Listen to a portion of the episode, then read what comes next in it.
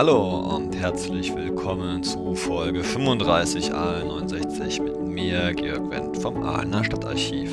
In der heutigen Folge schauen wir uns mal die FDP genauer an und welche Rolle sie eigentlich in diesem Wahlkampf 1969 führt. Beschäftigen uns mit einer recht hellsichtigen Analyse des Parkplatz- und Verkehrsproblems. Schon im Jahre 1969 entdeckt man, dass bald der Parkraum knapp werden würde für die Blechlawinenautos. Und zum Abschluss gibt es mal wieder ein schönes Gedicht zum Thema Betriebsausflug. Los geht's aber mit einer Partei, die zwar immer noch denselben Namen trägt wie heute, aber programmatisch eigentlich kaum noch zu vergleichen ist, nämlich die FDP von 1969. Die FDP, die Freien Demokraten, ist eine Partei, die nach dem Zweiten Weltkrieg hervorgegangen ist aus verschiedenen rechts- und linksliberalen Strömungen der vornationalsozialistischen Zeit. Zunächst setzte sie sich durchaus auch zusammen aus ehemaligen Nationalsozialisten, hatte einen klaren Rechtskurs oder zumindest Konservativkurs im liberalen Lager und lehnte sich stark an die damals regierende CDU, regierte auch immer wieder gemeinsam mit ihr zuletzt mit Ludwig Erhard 1965. Diese Koalition zwischen CDU und FDP zerbrach aber allerdings 1966 am Thema Steuererhöhung. Es kam dann die Große Koalition mit äh, Kiesinger und Willy Brandts SPD und in der Opposition nun orientierte sich die FDP neu. Man versuchte wirklich in beide Richtungen nach rechts und nach links koalitionsfähig zu werden, wollte quasi diese starke Bindung, die man vorher an die CDU hatte, so ein bisschen lösen. Das galt vor allem im Umgang mit der Außenpolitik, dieses starre Beharren auf die alten Grenzen von 1937. Das gab man 1968, 1969 in verschiedenen Parteiversammlungen auf und öffnete sich hin zu einer neuen europäischen Außenpolitik, die durchaus auch auf Kooperation mit den osteuropäischen Ländern basierte. Also das, was man später dann mal Wandel durch Annäherung in der Branchenpolitik bezeichnen würde. Aber auch in der Innenpolitik, vor allem im Bereich Wirtschaft und Finanzen, orientierte man sich stärker an den kleinen Mann und dessen Sorgen. Wie genau, das erfuhren die Aalener entweder in der Schwäbischen Post am 5. September 1969 oder aber auf einen kleinen Wahlkampfveranstaltungen in Aalen im Falken, wo Karl Mürsch, der damalige Spitzenkandidat der Baden-Württemberg-FDP, zu seinem jungen Publikum sprach. Ich lese mal vor. Neigung zu kleiner Koalition SPD-FDP. Karl Mürsch sprach im Falkensaal zu einem jungen Publikum. Aalen. Der FDP-Abgeordnete Karl Mürsch war am Freitagabend im Falken zu Gast, um sich vor einem zahlreichen Auditorium mit einer Darstellung des FDP-Standpunktes zur Bundestagswahl zu befassen. Er betonte, dass man seitens der FDP durchaus den Gedanken an eine kleine Koalition mit der SPD ventiliere, wenn er auch die Auffassung vertrat, dass es nicht zweckmäßig sei, sich in dieser Frage bereits jetzt festzulegen. Der Grund hierfür muss in der beiden Parteien gemeinsamen Einschätzung der deutschen Finanz- und Währungssituation gesehen werden. Jedenfalls vertrat Karl Mürsch die Ansicht, dass die Nichtaufwertung der D-Mark, Sie erinnern sich, wir hatten ja darüber gesprochen, entgegen den Vorschlagen des Wirtschaftsministers Schiller zu den echten Versäumnissen mit ausgesprochen nachteiligen Folgen zu rechnen sei. Der Spitzenkandidat der FDP auf der Landesliste betonte, dass die Preissteigerungen auf dem Bausektor sowie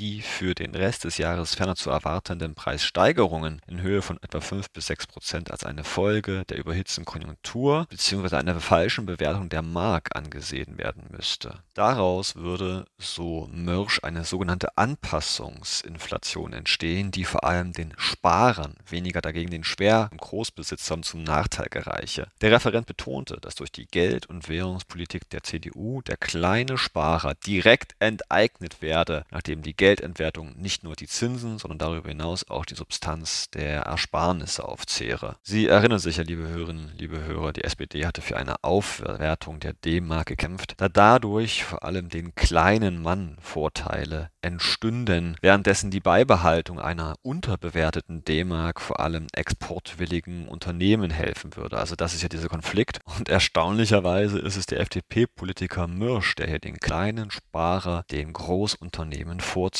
Na sowas.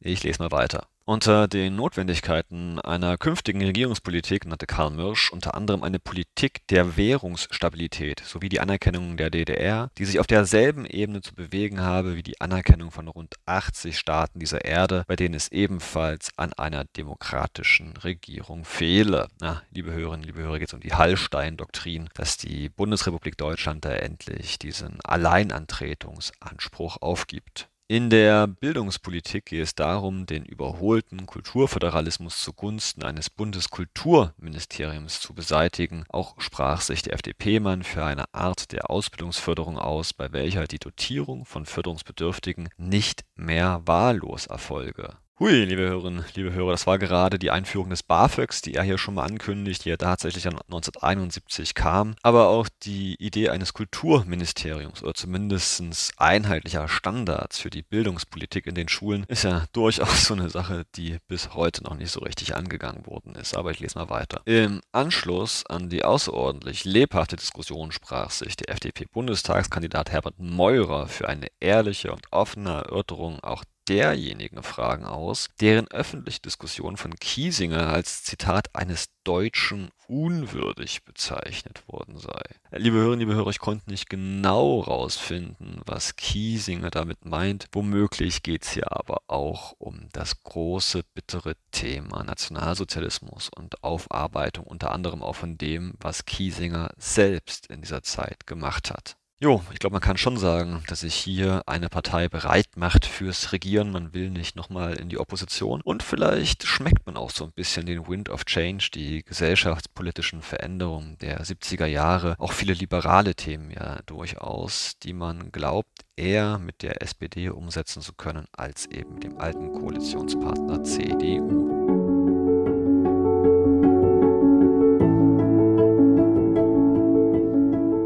Damit kommen wir zu dem zweiten Thema des Tages und eines, was mich durchaus auch ein bisschen sprachlos zurücklässt und Sie sicherlich auch, wenn Sie aus einer Großstadt kommen. Denn es geht um einen durchaus hellsichtigen Artikel vom 3. September 1969, der sich mit dem Frageautomobil in der Großstadt beschäftigt. Ich lese mal vor. 1980 hat schon jeder Dritte ein Auto. Motorisierungswelle schwappt über die Bundesrepublik. Wo sollen 19 Millionen Wagen parken? Von unserem Korrespondenten Franz Josef Darius. Rund 19,1 Millionen Personenwagen, also wirklich nur Personenwagen, nicht Laster und so weiter und so fort, liebe Hörerinnen, liebe Hörer. So schätzt die Mineralölgesellschaft Shell in ihrer neuesten Motorisierungsprognose, wird es bis 1980 in der Bundesrepublik geben. Den Zahlen der Statistiker ist bislang offiziell nie widersprochen worden, man darf sie also getrost als eine Vorausschau mit hoher Wahrscheinlichkeit betrachten. Aber über ein anderes Problem, das damit in engem Zusammenhang steht, schweigt man sich aller Orten aus. Wo sollen diese 19 Millionen Autos parken. Liebe Hörerinnen, liebe Hörer, bevor ich in den Artikel reingehe, schon mal aus der Jetztzeit eine kleine Korrektur. 1918 sind es nicht nur 19 Millionen PKWs auf deutschen Straßen, es sind über 23 Millionen, also 4 Millionen mehr als die Shell-Studie 1969 schätzt.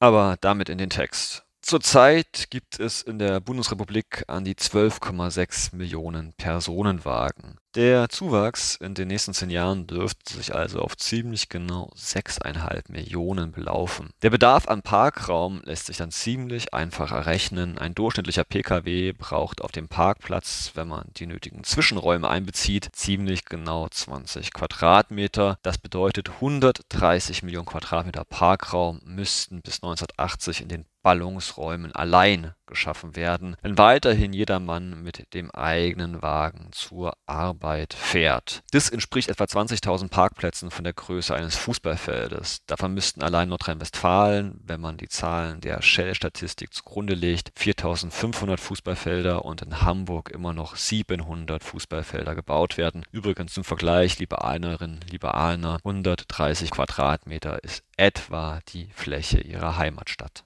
Aber weiter im Text. Völlig irreal ist die Vorstellung, die zusätzlichen 6,5 Millionen Autos könnten am Straßenrand Platz finden. Sie würden eine fast 20.000 Kilometer lange Straße beidseitig säumen. Da hilft auch die Vorstellung kaum weiter, dass der Bund im Jahre 1980 allein durch die Personenwagen mehr als 15 Milliarden Mark aus der Mineralölsteuer einnehmen wird, wenn die Abgabesätze gleich bleiben. Die Lösung des Problems scheint also nur möglich, wenn es gelingt, die Mehrzahl der Autos aus den Städten fernzuhalten. Die Gelehrten sind sich indessen über das Wie noch nicht recht einig. Dass der Ausbau des Nahverkehrsnetzes dazu Not tut, bedarf keiner Diskussion. Aber den Versuchen, das Park-and-Ride-System amerikanischer Provenienz auch hierzulande populärer zu machen, war bisher nur mäßiger Erfolg beschieden. Und es steht dahin, ob die mehr und mehr propagierte Verteuerung der Stadtparkplätze bis zu einer Mark pro Stunde Abhilfe schaffen kann. Die Statistiker haben errechnet, dass der Nachholbedarf auf dem Gebiet der Motorisierung Anfang der 80er Jahre so gut wie gedeckt sein wird. Mitte 1970 wird es nach ihren Vorausschätzungen in der Bundesrepublik 13,7 Millionen Personenwagen geben. Dann flacht die Kurve zunächst langsam, später jedoch spürbar ab.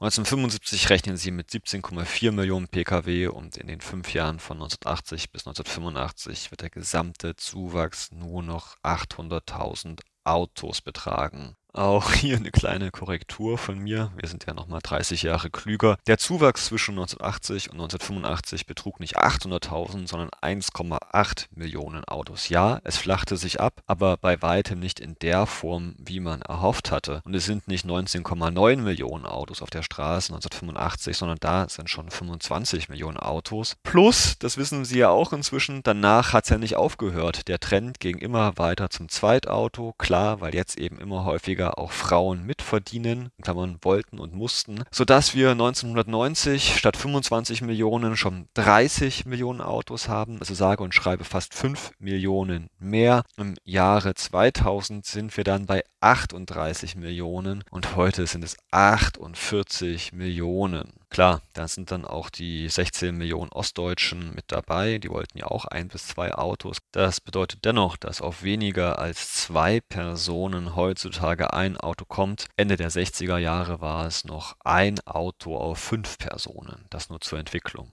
Dann weiter im Text. Die Automobilindustrie wird nicht umhin können, aus der Shell-Prognose Konsequenzen zu ziehen. Mehr als ein Drittel des zu erwartenden Pkw-Zuwachses wird von Frauen gekauft werden. Ein anderer Faktor ist die Erwartung, dass sich bis 1980 der Anteil der Autobesitzer unter den jungen Männern zwischen 18 und 24 Jahren mehr als verdoppeln wird, während die Steigerung bei den nächsten Altersgruppen zwischen 25 und 34 Jahren nur etwa 5% ausmachen dürfte. Künftig werden folglich typische Damenautos, kompakte Limousinen mit niedrigen Unterhaltungskosten, automatischem Getriebe und möglichst viel Komfort und speziell auf jüngere Leute zugeschnittene Automobile, also sportliches Image, schnittige Karosserien und hohe Leistung an Bedeutung gewinnen. Tja, selbst da, liebe Hörer, im Detail ist man verdammt hellsichtig, vor allem was eben die Frauenautos, die Kleinwagen betrifft, die ja vor allem seit den 90er Jahren als Zweitauto, als Frauenauto die Straßen eben noch zusätzlich verstopfen sollten.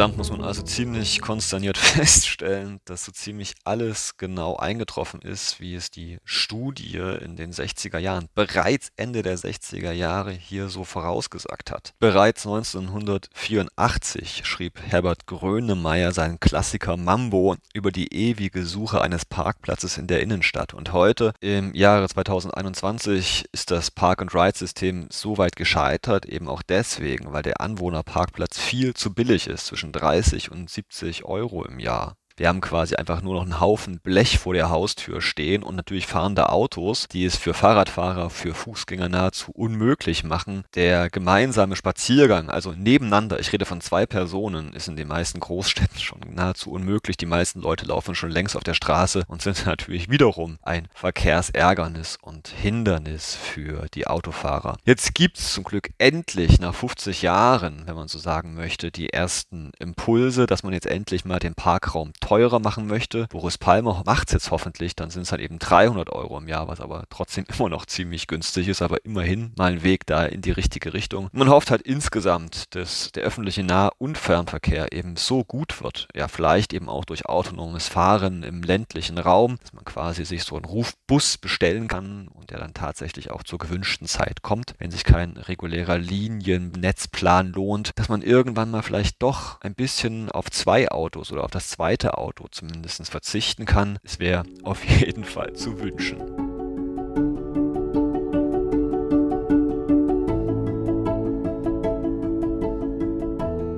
Naja, zum Schluss auf jeden Fall, liebe Hörerinnen, liebe Hörer, noch vielleicht was Persönliches. Am 3. September 69 veröffentlichte die Schwäbische Post ein Gedicht, der Betriebsausflug. A Betriebsausflug ist nett, wenn's ma dem bloß öfters hätt, ein im Sommer, ein im Winter, nur kim Auto Chef dahinter, dass auch er dra profitiert, wenn er sowas arrangiert.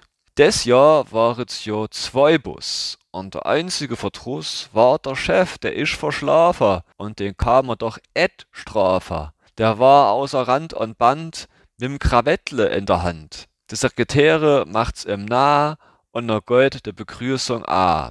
Diese Fahrt, so meint der Schlaue, Gott heut ausnahmsweis ins Blaue, an der schöne Ammersee und da lachet se herje. Deshalb stutzt der gute Ma und fangt selber zu lachen an. Denn jetzt brauchet's nimmer rate. Das Ziel hat er ja grad verrate. Es ist a Witz. Und wie er könnt sei, der gleich a Stimmung nei. So a Dach vergott im Flug, denn bei dem Betriebsausflug sitzet tränket's, tanzet Sammer, die Technik und die Bürodama. Auf'm Heimweg, halt zum Schluss, kriegt der Chef zum Danke Kuss, dem, wo so Appes et gefällt und sei Köpfle höher stellt, der soll halt daheim da bleibe und sei 50 Mark mir verschreibe. Denn ne dur der Garter Zwerg wenigstens a gutes Werk. Liebe Hörerinnen, liebe Hörer, alles Gute, tschüss und auf Wiederhören. Ihr Georg Wendt aus Aalen.